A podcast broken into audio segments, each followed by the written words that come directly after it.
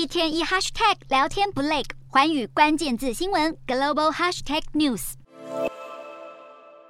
好几百名广州民众十四日晚间走上街头抗议防疫措施太严格，他们愤怒地推倒隔离墙，还在街上大声怒吼，与防疫人员对杠。本该处于严密封控状态的广州爆发了激烈抗争。抗议潮主要发生在疫情最严重的广州海珠区，当地的深夜一点也不寂静，民众不断突破封锁，高喊解封口号，抗议十一月五日以来的严厉封控已经严重影响生计。其中有大批示威者是前来广州打工谋生的移民工，他们更要求当局提供回乡后隔离的费用和补偿。民众积累已久的不满一次性爆发，广州当局不但没有安抚情绪，反而出动警察对抗议者暴力相待。不过，第一批警力寡不敌众，连警车都一一被推翻。随后，警方又出动高压水枪驱散民众，镇压逮捕示威者。广州当局在群众揭竿起义后，连夜召开紧急会议，并在隔天宣布调整防疫措施，恢复地铁与公车的营运，并将密切接触者隔离调整为五加三。不过，中国官媒却还是再度重申，坚持动态清零才是现阶段。最有效的防疫模式，而关于广州封控抗疫的任何资讯，在中国社区媒体上完全不见踪影。